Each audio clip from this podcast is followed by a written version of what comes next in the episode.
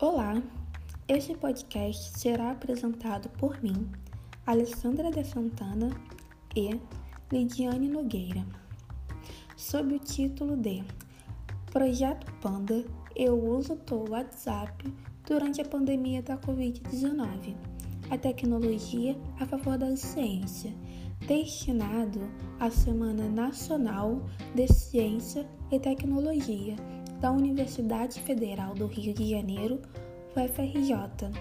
Então, venha conosco conhecer um pouco sobre o projeto Panda e o que ele tem feito em relação às mídias sociais.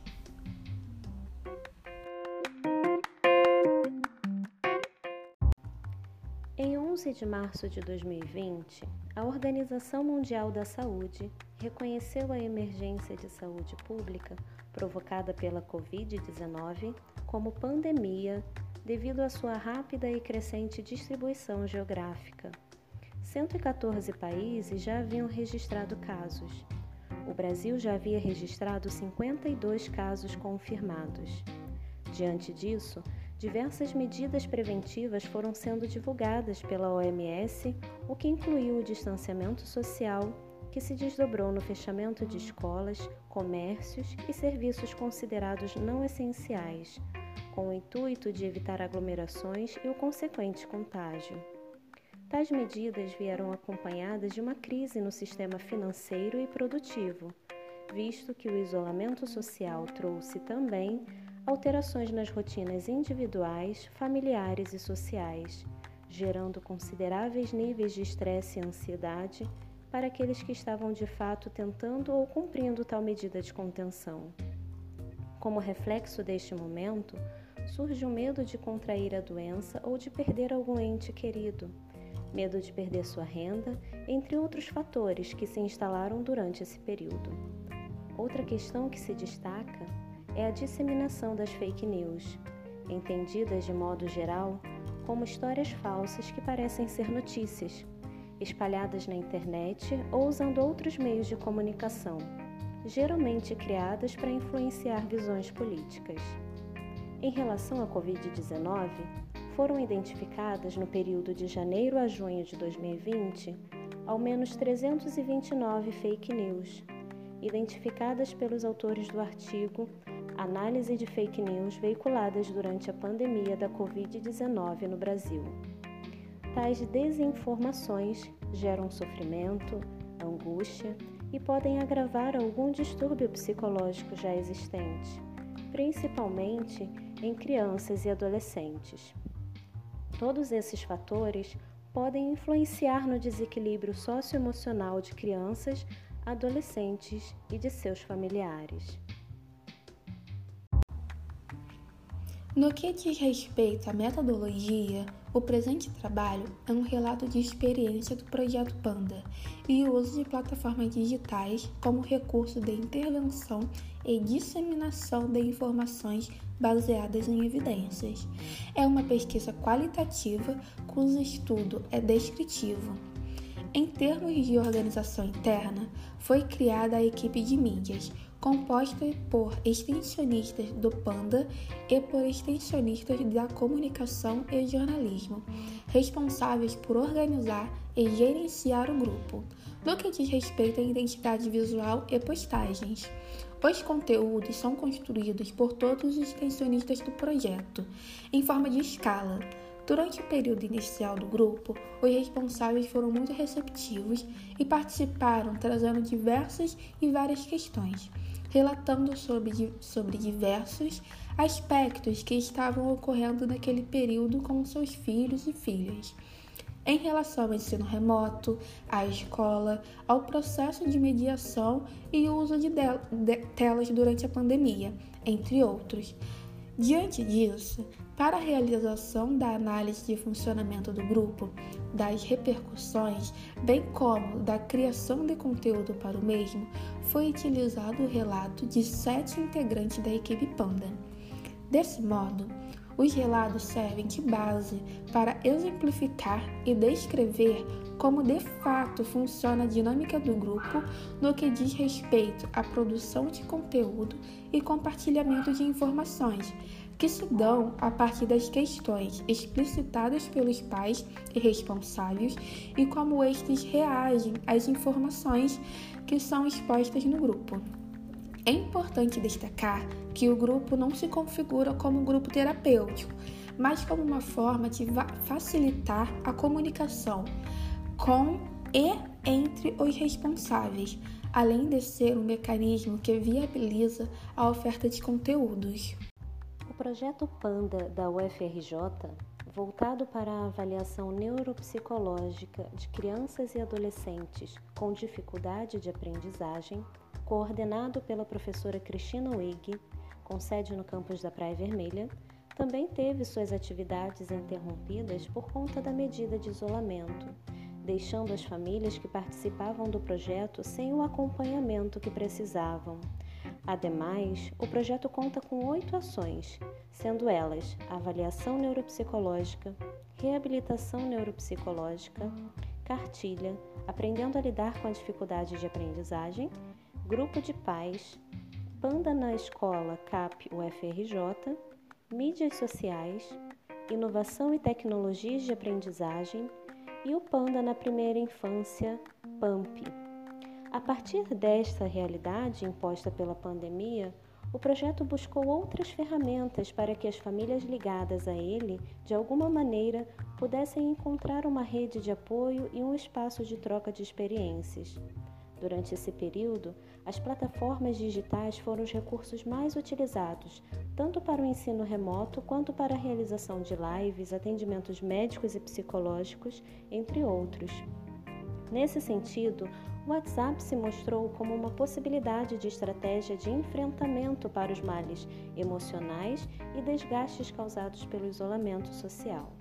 Isso porque o WhatsApp é uma ferramenta muito útil dentro do cyberespaço pois é o aplicativo mais baixado do mundo, permite uma troca de mensagens, imagens, vídeos, áudios e documentos de forma instantânea. O aplicativo pode ser usado por todas as idades e é de fácil acesso. E tudo isso oferecido através de uma conexão com a internet e sendo o aplicativo em si uma plataforma gratuita. Então, a partir de supervisões que ocorreram no início da quarentena, a equipe composta pela coordenadora, estagiários e extensionistas estabeleceu a criação de um grupo no WhatsApp onde esses usuários pudessem compartilhar sua vivência de estar em isolamento, compartilhar angústias, dúvidas em relação à convivência e demandas para com seus filhos, promovendo assim um local de acolhimento para os participantes do projeto Panda. A plataforma WhatsApp foi também um meio prático para que informações sobre a pandemia e assuntos relacionados ao desenvolvimento infantil pudessem ser disseminadas de forma confiável. Tais conteúdos, que eram criados para resolver dúvidas e questões apontadas pelos pais e responsáveis, também eram divulgados nas demais redes do Panda, sendo elas o Instagram, Facebook e blog, como uma forma de levar esse conhecimento para o público em geral. Além disso, foi possível, por meio de plataformas como o Google Meet, retomar algumas atividades do projeto, como a ação de reabilitação neuropsicológica. Desse modo, as atividades foram adaptadas de forma que fosse possível realizá-las no formato online. Falamos um pouco sobre o contexto geral da criação das mídias Panda, de sua organização e de o que tem sido feito até agora. Agora vou falar especificamente em relação ao grupo no WhatsApp. Durante o período inicial do grupo, os responsáveis foram bem receptivos e participaram ativamente, falando sobre diversas questões que estavam ocorrendo naquele período com seus filhos e filhas. As drogas no grupo se principalmente entre os próprios responsáveis, sendo que apenas quatro integrantes da equipe ficaram como mediadoras, mediadores, para fornecer alguma informação mais técnica. As intervenções eram geralmente em forma de textos explicativos que posteriormente são levados para as outras mídias, como já citado. Alguns exemplos de conteúdos criados a partir das demandas apresentadas pelos responsáveis são a importância da rotina, técnicas de estudo, dicas de cuidado com a saúde mental durante a pandemia da Covid-19, direitos das crianças e adolescentes com autismo, coronavírus, só uma gripe?